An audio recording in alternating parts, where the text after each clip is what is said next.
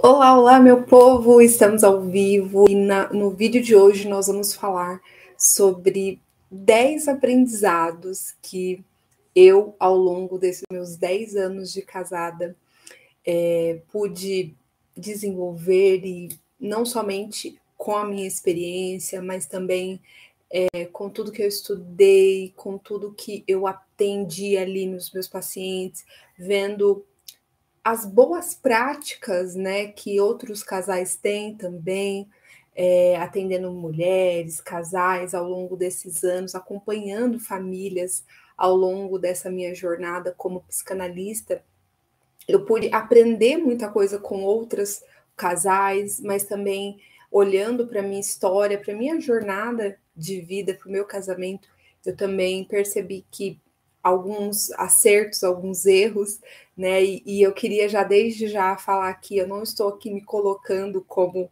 a pessoa mais, né, que tem um casamento mais perfeito, é, modelo, né?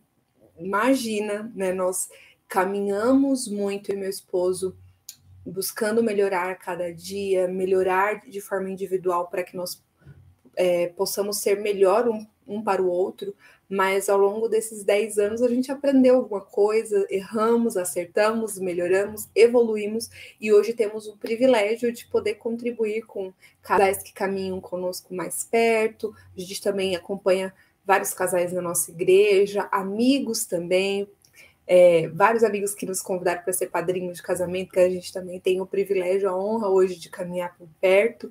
E, e é sobre isso que eu vou compartilhar. Eu espero verdadeiramente assim que esses aprendizados é, eles possam fazer com que você reflita, fazer com que você talvez de forma é, precise muitas vezes rever alguma coisa aí que você está fazendo, um, uma coisa que, que você não está caminhando, não está acertando ou está impedindo aí você de ter uma relação mais saudável com o teu parceiro, com a tua parceira. E, e, a ideia é que você não somente assista, mas que você anote, que você reflita sobre a, a sua própria jornada, o que, que, você pode fazer de forma individual e o que, que você pode ali alinhar com o teu parceiro, conversar para que vocês possam aí cada vez mais é, terem uma relação mais harmoniosa, mais saudável, tá bom? Eu vou lá Bem-vindo aí que já está aqui ao vivo acompanhando. Chama aí uma, o, o marido, a esposa para vir também, chama um amigo para acompanhar, porque eu acredito que quando a gente caminha com pessoas que estão no mesmo, é, com a mesma vibe, com o mesmo pensamento, com a mesma intencionalidade que a gente, a gente consegue crescer muito mais, tá bom? Aprender sozinho é muito bom, mas aprender caminhar junto com outras pessoas te, vai te levar muito além, tá bem? Então, bora lá. Importante dizer que os dois últimos aprendizados aqui que eu vou compartilhar são os mais importantes de todos que eu vou dizer aqui, né? Por, por aquilo que eu acompanho, pelas minhas experiências. Então, todos são importantes, mas esses dois, assim, vai fazer muita diferença. E então, fica comigo aqui até o final. Já curte esse vídeo aqui. Se você ainda não me acompanha no canal, já passa a seguir, se inscreve aqui, porque eu sempre vou trazer vídeos sobre família, casamento, autoconhecimento, como lidar melhor aí com as nossas emoções, compartilhando a minha jornada como psicanalista, mãe, mulher, tá bom? Se você é novo aqui, né, eu sou psicanalista, apaixonada por autoconhecimento, eu sou esposa, casada há 10 anos, na verdade esse ano eu vou fazer já 11, e tenho uma filhinha de 11 meses, ela vai fazer mês que vem já um aninho. Eu sou cristã e sou apaixonada pela vida e por, por, todos os mistérios que envolvem o desenvolvimento do ser humano e as suas relações, tá bom? Então, se você quiser aprender um pouquinho comigo, de alguma forma eu puder contribuir com você, com a sua história, com a sua família, é só me seguir aqui e lá nas redes sociais, o meu Instagram, ele tá aqui na descrição desse vídeo, arroba Eliane Araújo PC, tá bom? Lá eu tô diariamente compartilhando assim, né, a vida e os aprendizados e tudo mais, tá bom? Bora lá. Número um, primeiro, é, ao longo do, da minha jornada, eu fui começando a, a perceber, logo que eu me casei, a diferença, né, que eu tinha do meu esposo e eu consegui enxergar, porque afinal, quando eu me casei, né, quando eu e o Bruno nos casamos, nós estávamos completamente apaixonados um pelo outro, e a paixão ela nasceu não somente por uma questão de atração física, mas principalmente por aquilo que eu sou e por aquilo que ele é. E todos nós temos algo de bom, né? E aí eu trazia isso para o nosso casamento e pensava, puxa, eu me apaixonei por um homem maravilhoso, é um gentleman, assim, sabe? O homem que eu sempre sonhei. E por que que a gente está lidando com discussões, assim, diariamente, muitas vezes, bem no começo do casamento ali, discussões diárias de coisas básicas, de coisas simples. E eu não entendi o porquê. Isso fez com que eu já estudava bastante antes, né, de casar sobre a diferença de homem e mulher e tudo mais. Mas eu percebi que a questão não era, a questão principal não era sobre aprender a diferença de homem e mulher, né? Porque tem os estereótipos. Homem é muito assim, mulher é muito assim. E aí eu descobri que na verdade não é só sobre a diferença de sexo que faz com que a gente tenha comportamentos diferentes, mas na verdade a diferença de personalidade e temperamento. Então, quando eu comecei a entender isso, né, foi bem ali no começo do meu casamento que eu tive acesso ao, a teoria dos quatro temperamentos, e aquilo me trouxe assim outra visão da vida, porque eu olhava e falava, gente, por que, que a gente discute com coisas tão simples? E, e ali eu entendi que a raiz das nossas discussões ela estava na falta de respeito que eu tinha por ele e ele por mim, pelas nossas diferenças de comportamento, de personalidade, de temperamento. Então, o primeiro aprendizado que eu tive foi poder olhar um para o outro e entender não é errado que o Bruno seja assim e não é errado que eu seja assim. Só são maneiras diferentes de enxergar a vida, de agir de forma diferente. E, nossa, gente, assim, isso mudou completamente a nossa relação, porque eu sempre, né, como uma boa influente, eu trazia todos os meus aprendizados, compartilhava ali com ele, e eu, eu, eu, lembro de chegar em casa e falar: é por isso que você é assim, olha aqui, você é fleumático, é por isso que você não gosta de, de sair tanto, é por isso que eu começava a trazer para ele, falei: puxa, é por isso que você é assim, é por isso que eu sou assim. E ali eu comecei a entender que nosso casamento não precisava ser do meu jeito, nem do jeito dele, a gente podia extrair o melhor do jeito um do outro e desenvolver um novo estilo de vida que respeitasse aquilo que fazia bem para ele e aquilo que fazia bem para mim. Então, assim, a primeira coisa, o primeiro aprendizado é descubra quais são os, o temperamento de vocês, qual é a personalidade que vocês têm, qual que são as coisas que vocês mais são bons, que vocês têm mais facilidade, qual aquilo que vocês têm mais dificuldade, qual é a os talentos naturais de cada um e principalmente qual é a, coisa que faz com que vocês fiquem mais energizados e o que rouba a energia de vocês. E aqui eu vou te dar um exemplo. Por exemplo, o Bruno, se a gente marca um final de semana assim bem intenso, tem uma coisa na sexta-feira à noite, tem uma coisa no sábado de manhã, uma coisa no sábado à tarde, uma coisa no sábado à noite, uma coisa no sábado, no domingo de manhã, de tarde, de noite. Ele vai estar uma pilha de nervos, ele vai começar a ser ríspido, já vai começar ficar, sabe, bravo, já vai né, buzinar para alguém no trânsito, já vai ficar com aquela, aquela paciência bem curta. Por quê? Porque aquilo desgasta ele, ele tem uma baixa energia social. Já eu, se eu fico o tempo todo em casa, nós dois trabalhamos de casa, então muitas vezes a gente passa a semana inteira em casa, mas quando chega no fim de semana, eu preciso sair. E não é sair para passear, eu preciso sair para ver gente, para conversar com outras pessoas, para ver a rua, me arrumar, sabe? Aquela coisa toda. Por quê? Porque eu me energizo me conectando com pessoas. E aí, hoje, a minha nossa vida, nosso estilo de vida, não é nem só o estilo de vida que o Bruno mais gosta, nem o que eu mais gosto. É um equilíbrio desses dois mundos, tá? Então, primeiro ponto aí é tenha autoconhecimento de forma individual. Conheça a si e conheça o parceiro que você tá, tá? Muitas vezes, se você não tá aqui com seu parceiro, seja você a pessoa que vai levar o conhecimento sobre ele e adapte o casamento de vocês aí levando em consideração a personalidade e o temperamento de cada um. Segundo ponto é a linguagem do amor. Gente, se você não descobrir a linguagem do amor do seu parceiro, você vai demonstrar amor da forma como você acha que é. Ele talvez não se sinta amado, porque talvez você não vai falar a mesma linguagem que ele. e vocês vão se sentir assim dentro de uma relação onde o um não consegue interpretar a forma que o outro ama. E aqui, como descobrir a linguagem do amor? Já tem um vídeo aqui no meu canal que se chama Cinco Linguagens do Amor, tá aqui no, no meu canal do YouTube, depois só dá uma olhadinha. Mas, basicamente, é presentes, toque físico, palavras de afirmação, tempo de qualidade e atos de serviço. Acho que eu falei todos. É, o meu é atos de serviço e o do meu marido é palavras de afirmação e tempo de qualidade. Então, veja, todos nós gostamos, eu também, eu, é atos de serviço e toque físico para mim, mas todos nós gostamos de ser amados das cinco formas, é importante dizer isso.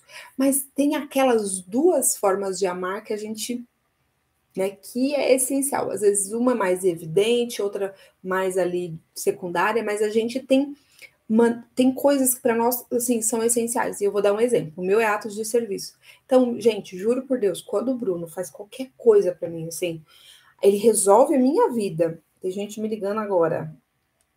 Quando o Bruno resolve a minha vida, adianta alguma coisa, resolve uma questão burocrática, né? Minha habilitação venceu, ele vai lá, agenda a minha habilitação, paga o, a taxa e só fala, Eliane, você tem que ir lá tal dia fazer o exame. Gente, meu amor por esse homem, ó, aumenta.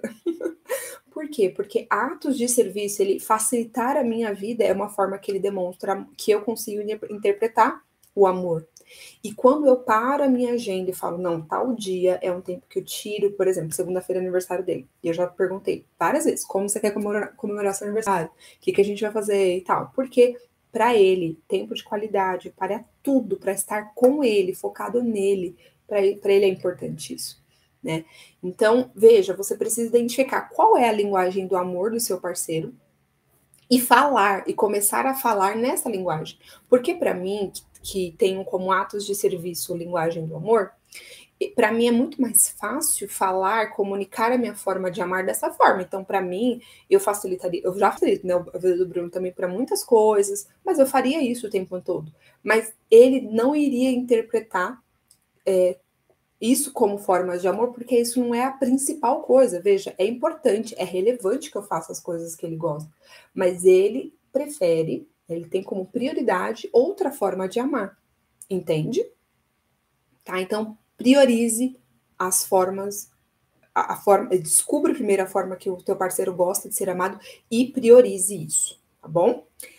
Terceiro, é rotina e agenda compartilhada. Gente, eu preciso dizer para vocês que aqui, hum, inclusive nisso, eu acabei de lembrar, vou acrescentar uma coisa importante.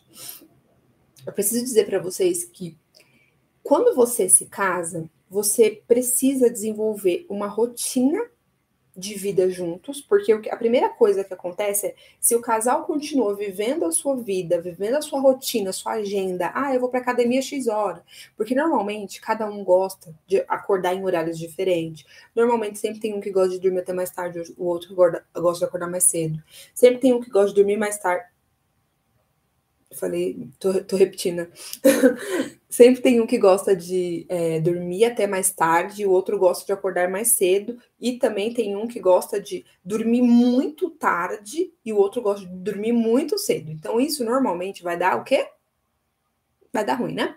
Então, o que, que a gente precisa fazer para facilitar? Criar uma rotina, um estilo de vida juntos. Como vai ser a nossa rotina? E eu posso dizer que isso, para mim, ainda é o nosso maior desafio, assim, como casal é a questão da rotina. Por quê? Porque a rotina, uma vez desenvolvida, ela vai ser para o resto da vida? Não. Conforme você vai mudando de trabalho, de agenda, de carreira, chegada do filho, toda vez você vai precisar ajustar. Então, eu acredito que essa é a grande, assim, um dos maiores desafios é a gente ter uma rotina que seja compatível com a forma como que os dois gostam de, de viver e, e, e a forma como trabalham, a carga horária de trabalho, de estudos e tudo mais, mas também ter uma agenda compartilhada, né, que, que envolva um ao outro, porque senão cada um começa a viver uma, uma vida completamente ali, né, diferente do outro, ou atrapalhando. Nossa, domingo a gente vai para casa dos meus pais. Não, mas eu já marquei futebol com fulano. Gente, é a coisa que mais dá briga. Assim, no meu casamento, não, gente. Meu marido é, meu marido é nerd, ele gosta de, videogame, ele não, não, gosta de futebol, não.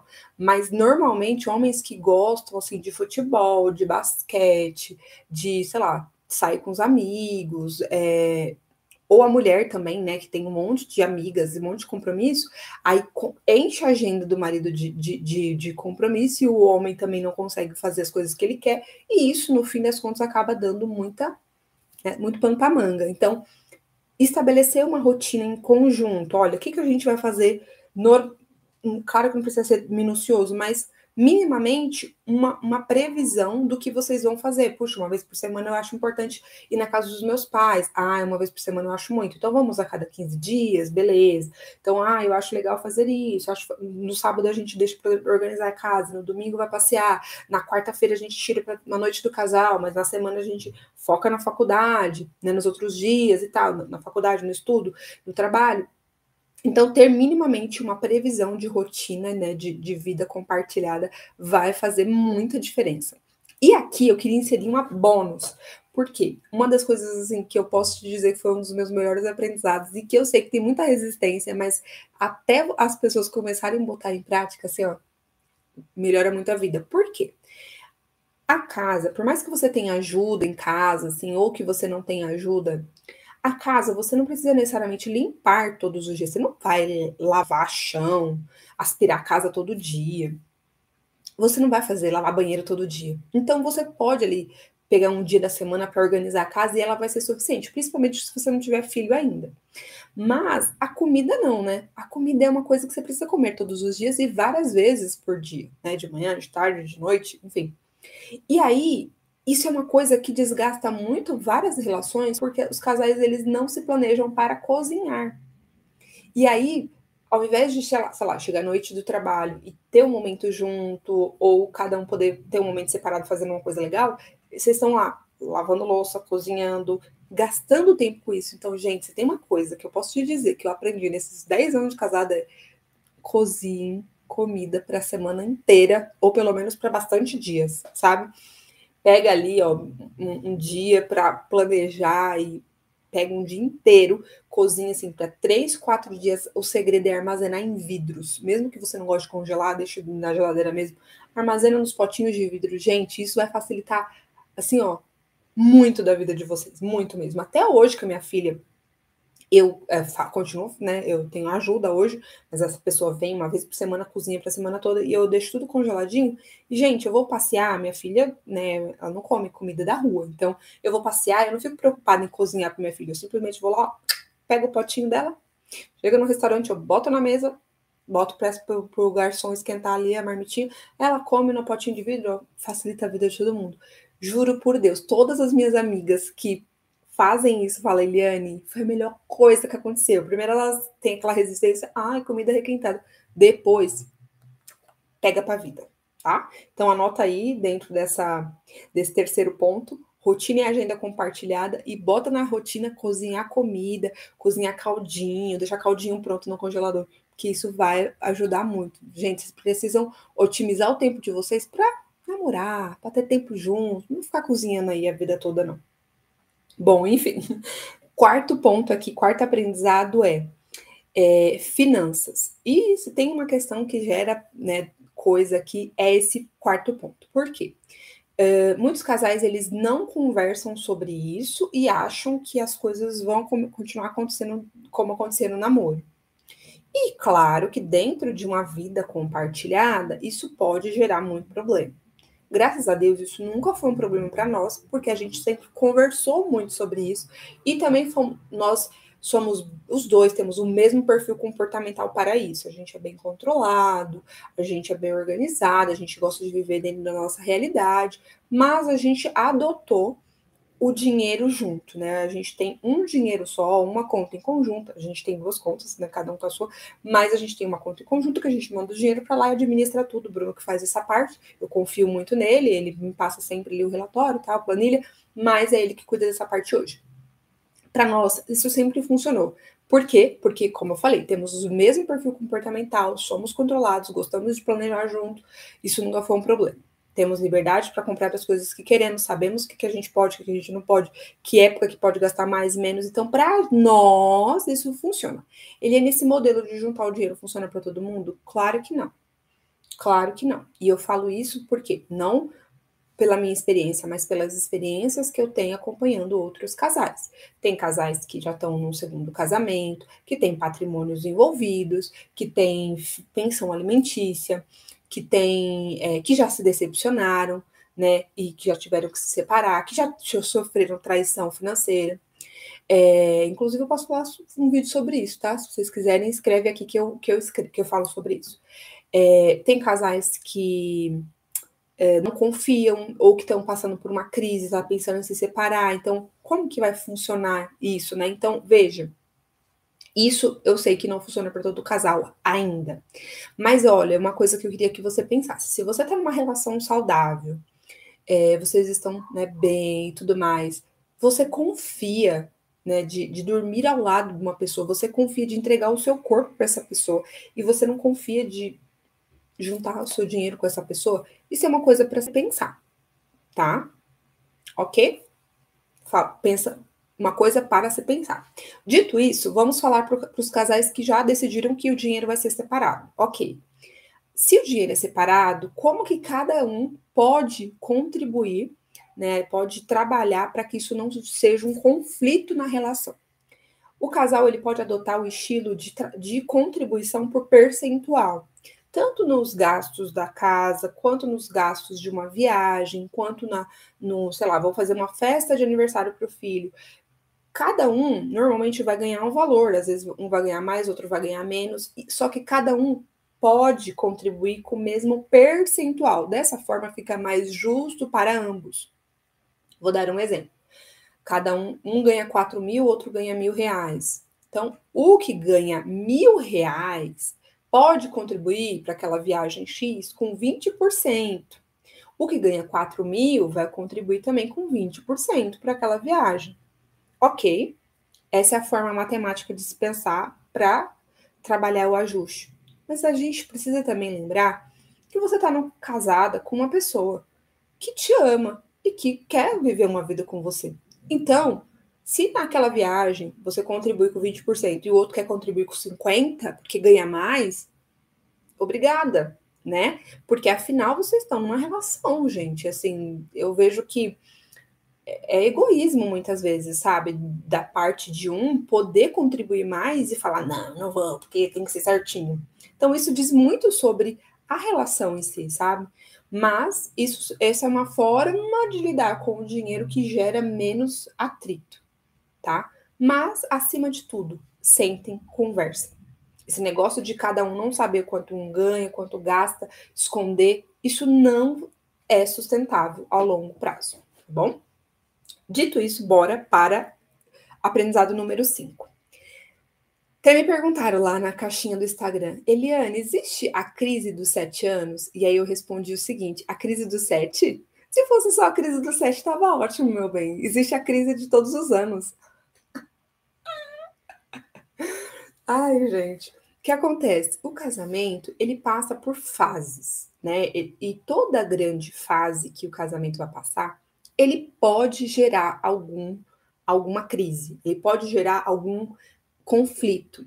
E eu, conhecendo, sabendo disso e percebendo ao longo do meu casamento isso, eu já até me preparo emocionalmente. E, gente, às vezes a fase ela é simples. Por exemplo, eu, a gente vai se mudar de casa. Eu já, eu já sei que mudança é uma, é uma coisa desconfortável para qualquer pessoa, porque envolve armazenar a casa inteira em caixa, envolve mudar de, de, de lugar, envolve fazer tanta coisa, gente. É tanto estresse para se mudar. Você tem que instalar tal coisa e muda a internet. Então, aquilo tira o casal da rotina previsível. E isso por si só já pode gerar conflito. Então, veja, uma pequena mudança de casa no mesmo bairro pode gerar conflito. Imagina qualquer outra mudança, mudança de carreira, mudança de cidade, mudança de a chegada dos filhos. Tudo isso pode, mas veja, quando você está de frente de uma crise, que você quer chamar de crise, ou de fase, uma nova fase, você precisa parar, sentar e pensar, tá bom, a gente está discutindo muito por isso, vamos parar para pensar. Senta aqui. Ó, Agora a gente vamos, vamos falar da mudança, né? A gente mora numa outra casa, isso aqui tem que ficar aqui, isso aqui tem que ficar aquilo ali. O que, que você acha melhor? A gente faz isso aqui, a gente visita tal, a gente vai na padaria X, a gente vai ter que diminuir tal gasto, vai ter que aumentar tal gasto. O que, que você acha dessa internet? O que, que você vai precisar adaptar? Daqui a pouco, é literalmente isso. Tudo se, se adapta, todo mundo se acostuma com aquela nova, nova fase, novo estilo, e tudo volta ao normal. Ao novo normal tá? Então é importante também ter isso em mente, porque às vezes a pessoa fala, tá, mas tem a crise do sete? Não tem, às vezes, não tem, eu não sei, não tive crise do sete. O que eu tive ao longo dos meus 10 anos de casada foram mudanças de profissão, mudanças de rotina, mudanças de horário. Uma hora eu estava trabalhando, estudando, outra hora eu estava trabalhando, estudando aos sábados. Então, meu marido uma, estava uma época também fazendo seminário aos sábados, então eu tinha que assumir algumas coisas de casa sozinha, Outra época eu estava fazendo pós-graduação aos sábados, ele tinha que assumir as coisas de casa sozinho. Numa época a gente não tinha ajuda em casa, outra época a gente passou a ter ajuda em casa. Então veja, a gente não tinha filho, passou a ter filho. Cada época a gente vai passar por fases novas e cada fase vai ter novos desafios. E, esse, e diante desses novos desafios podem surgir conflitos que precisam sentar, conversar, alinhar e resolver. Combinado? Dito isso, pense todo grande desafio, todo novo grande desafio é uma oportunidade de vocês desenvolverem habilidades que vocês ainda não têm. Então, ao invés de simplesmente ceder aquilo e falar, puxa, o filho estragou nosso casamento, a mudança estragou nosso casamento, seu trabalho está estragando nosso casamento, senta e pensa como a gente pode se adaptar a essa nova realidade. Combinado? Isso daí, com certeza, assim, foi um grande aprendizado para mim. Hoje, qualquer mudança, eu já penso, tá, é uma fase, a gente vai se adaptar, e realmente se adapta, e depois tudo volta ao novo normal. Aprendizado 6. Aprenda a brigar. Talvez você nunca tenha ouvido falar sobre isso, né? E eu tô para gravar um vídeo também sobre. Mas a verdade é, nós não aprendemos a brigar. A gente só aprende a, a sei lá, não se fala sobre isso, né? E a verdade é que toda relação duradoura, real, ela vai ter conflito. E aí você pode é, ficar diante desses conflitos e pensar assim: meu casamento acabou. Nossa, como a gente briga. Gente, quando o casal fala que não briga, eu tenho muita preocupação. Não, a gente não briga, eu tenho muita preocupação. Por quê? Porque o casal que não briga, o casal que não conversa é o casal que não, não passa por fases novas. Né? E aqui eu não estou falando de briga de agressão, de, de gritaria, estou falando disso, estou falando de conflito. Você precisa aprender a ter um conflito. E o principal objetivo do conflito precisa ser: a gente escolheu viver uma vida juntos. E ninguém, até hoje, eu não conheço ninguém que casou para separar. Então a gente escolheu viver uma vida juntos, a gente quer estar junto. Então essa briga não vai levar ao nosso divórcio. Essa, essa discussão não é o nosso divórcio. Então a gente precisa parar, sentar e pensar em duas coisas. Primeiro, eu preciso tirar todo o ruído de comunicação e focar na situação que aconteceu. Então, ao invés de ficar, ah, mas você falou alto. Ah, não, mas você falou na frente dos outros. Ah, mas eu... pera lá, vamos pensar. Por que, que a gente está discutindo? Qual que é a raiz por trás dessa, dessa situação? Aí você vai lá e identifica. Ah, tudo isso é porque eu estava nervoso, é porque eu estou cansado, é porque não sei o quê, ou é porque isso, é porque eu estou sobrecarregada, chega lá na raiz do, do problema. Ok, chegamos na raiz do problema. Seguida disso é, a partir de identificar a raiz, vocês precisam pedir perdão, porque se chegou a alguma discussão, alguém ficou chateado com alguma coisa. Então, o perdão, ele precisa fazer parte do dia a dia do relacionamento. Não existe nenhum casamento que de fato dure, que você não tenha que regar esse casamento de perdão porque somos falhos e vamos continuar errando ao longo de toda a nossa história. E nós precisamos aprender a reconhecer o erro e virar para o parceiro e falar: me perdoa. Me perdoa porque eu estava cansada e acabei agindo assim. Me perdoa porque eu estava nervoso e acabei agindo. O perdão precisa fazer parte. E até para o cérebro, até para te ajudar a não repetir esse comportamento, é importante que você reconheça. É feio, é chato, é doloroso, é vergonhoso pedir perdão, mas ele é importante para o seu cérebro, para que você também não volte a repetir esse mesmo erro, tá? Então, reconheceu a raiz, pediu perdão, agora vamos fazer um plano de prevenção. Como que, que, que a gente precisa adaptar na nossa vida para isso não acontecer de novo? O que, que a gente precisa alinhar para que a gente não volte a discutir, a brigar por conta desse ponto? Gente, assim, olha como isso facilita. Você tira todo o ruído externo, você começa a olhar a raiz, você começa a pedir perdão e você volta e faz um plano de prevenção para que aquilo não aconteça novamente. Isso assim foi uma das formas assim mais eficazes, né, que a gente desenvolveu para lidar com os nossos conflitos, porque temos conflitos. Eu sou terapeuta de casais, eu estudo sobre isso. Temos uma relação saudável, graças a Deus, de respeito, sim. Mas a gente tem conflito, a gente discute, a gente discorda. Nós somos seres humanos, nós temos emoções. A gente deixa a poeira baixar e tem e coloca isso em prática. Tem funcionado para nós. Tá bom? Outra coisa é, número 7, aprendizado 7. Tenha objetivos ou sonhos em comum, mas também tenham individual. E aqui eu queria que você pensasse em duas coisas. Normalmente, quando um casal ele casa, tá? Geralmente, quando ele casa apenas com objetivos individuais, eles não abrem, eles não têm objetivos em comum, eles só têm objetivos individuais. Então é a minha vida, a minha carreira, minhas metas, meu planejamento, meu dinheiro. Aquele casamento acaba rapidinho. Ele não vai durar, ele não vai durar anos, ele vai durar pouco tempo. Quando o casal eles começam é, tendo objetivos tudo em comum. A gente já casou, então agora é tudo junto. A gente vai trabalhar junto, a gente vai ter filho, a gente vai viajar junto, a gente vai fazer academia junto, a gente vai fazer é, estudar junto, a gente vai ter o dia. Tudo é junto. Aquele casamento tende a se desfazer no longo prazo.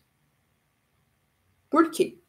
Porque o objetivo é em comum. É importante que você tenha os objetivos em comum, mas que você não perca a sua individualidade. Eu não posso exigir do meu marido que ele vive. Ele, por exemplo, eu falei para ele até, né? Eu falei, amor, vamos fazer o, o 10 aprendizados é, dos 10 anos de casado junto, ele é, gravar junto, né? O vídeo, ele, Deus me livre. Porque ele não gosta dessa exposição. Então, eu, eu falei assim, mas e se o pessoal pedir? Gente, pede, pede, escreve aqui que eu volto com os erros. eu falei, se o pessoal pedir, ele, não, Deus me livre, ai meu Deus, ele já começou a, a suar já, só de falar. Eu não posso exigir que meu marido ele vá trabalhar com o que eu trabalho, fazendo o que eu faço, só porque eu faço isso.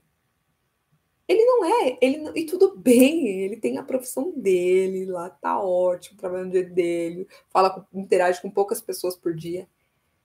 São, veja, eu amo fazer o que eu faço, mas isso diz, diz respeito a, a quem eu sou, são os meus dons, as minhas habilidades, a minha profissão.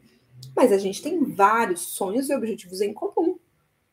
Projetos, vamos trabalhar esse ano com um projeto muito bacana para casais em comum na nossa igreja. Mas veja, são, é, é, são coisas que são objetivos em comum, sem deixar de, de ter, a, de ter a, minha, a minha individualidade e ele a dele. Então precisa ter esse equilíbrio. Eu digo que, como casal, a maior parte dos sonhos e planejamentos e objetivos precisa ser em comum. Então, onde que a gente quer morar, que casa nós queremos comprar, que é, viagem nós queremos fazer, que projetos nós queremos tocar juntos, ok, mas não deixe a sua individualidade, porque ao longo prazo você vai olhar para trás e vai pensar quem sou eu nessa relação. Você vai pensar o que de fato eu gosto de fazer que não envolva a pessoa. E até muitas vezes, na falta de um ou de outro, como que você vai continuar seguindo em frente se tudo que você tinha era em comum com aquela pessoa? E, e escute essas palavras, escute isso que eu tô falando com muito carinho, tá? Não vá também viver uma vida individualista se você quer, se você é casado, mas não deixe de ser você, não deixe também o seu brilho. Isso é até bom para admiração do outro. É bom que o outro possa olhar para você e enxergar coisas, poder admirar ainda ao longo dos anos, falar, puxa, eu amo quem ela é porque ela é isso, eu amo quem ele é porque ele é isso e que não envolva ele nisso necessariamente ou ela, tá bom? Vamos para os dois últimos pontos, que são. Ah, não, os três, desculpa. Deixa eu correr aqui. é...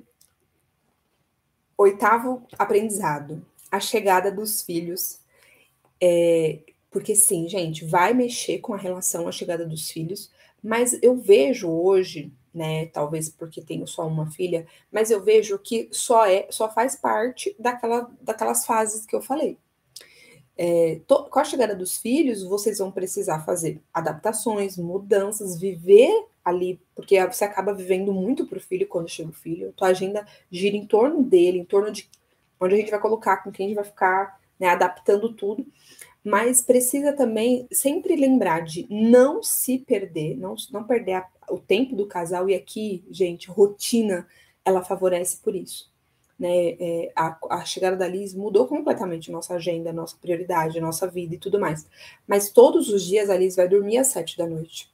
E depois disso a gente tem a noite livre, a noite para conversar, para jantar, para ficar junto, para assistir um filme. E isso é muito bom, porque durante o dia a gente está ali desgastado de, de, tudo que fez para ela, mas à noite a gente consegue se enxergar como indivíduos e também como casal. Então eu sugiro que vocês tenham a intencionalidade de entender que estão passando por uma mudança, mas estabeleçam rotina para que o casamento continue ainda tendo a sua conexão sem o filho. Tá bom? Mas, gente, é uma nova realidade. Também não adianta querer que o seu casamento seja como era antes do filho, porque não vai ser, tá? Ah, importante também dividir as funções, porque as, muitas vezes fica mais para a mulher, né? A questão do, da, do, da chegada dos filhos. Eu recebi essa semana isso, puxa, Helena, meu marido ele não participa ali da educação e tudo mais dos filhos. Gente, isso não é negociável. Você precisa, o seu marido precisa ser participante né? Então, não desista disso. Procure ajuda profissional se ele não aceita conselhos de outras pessoas. Mas, sabe, bota ele na parede, mas não deixa com que você fique sobrecarregada com a chegada dos filhos enquanto seu marido vai lá jogar futebol. Tá? Não aceite essa realidade. Converse, alinhe, estruture até que tudo fique, né, alinhado. Tudo bem que um ou outro se sobrecarregue mais, fique com mais coisas, dependendo da realidade de cada um mas priorize isso, né? A, a, a questão de ter ali a participação do marido, né? Pelo amor de Deus, gente. Pelo amor de Deus. Agora, por fim, as últimas duas dois pontos que eu falei que são os mais importantes, que é nono aprendizado, relação sexual, ela é uma construção.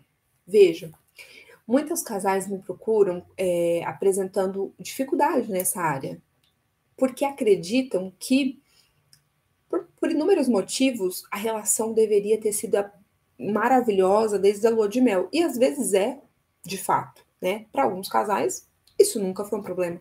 Mas para outros, pode ser que isso seja um desafio.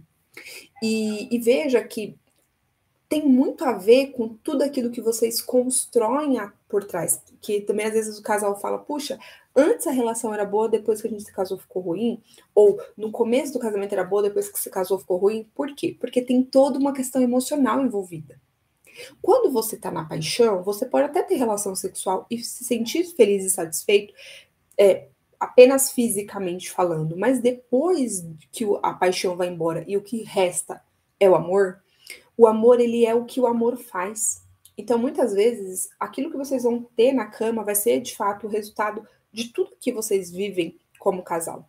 Então, dificilmente vocês vão ter, de fato, uma relação sexual saudável se vocês estão com a vida emocional toda bagaçada. Porque vocês vão levar isso para a cama.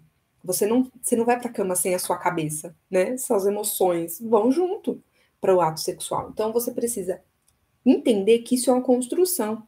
E para que essa, essa relação ela seja cada vez melhor, porque assim é possível que se torne cada vez melhor e não o contrário, vocês vão continuar alinhando a vida, porque as emoções precisam, vocês precisam estar tá ali. Não pode levar mágoa. Você está chateado com uma situação que teu marido fez semana passada. Você vai ter uma boa relação? Não vai.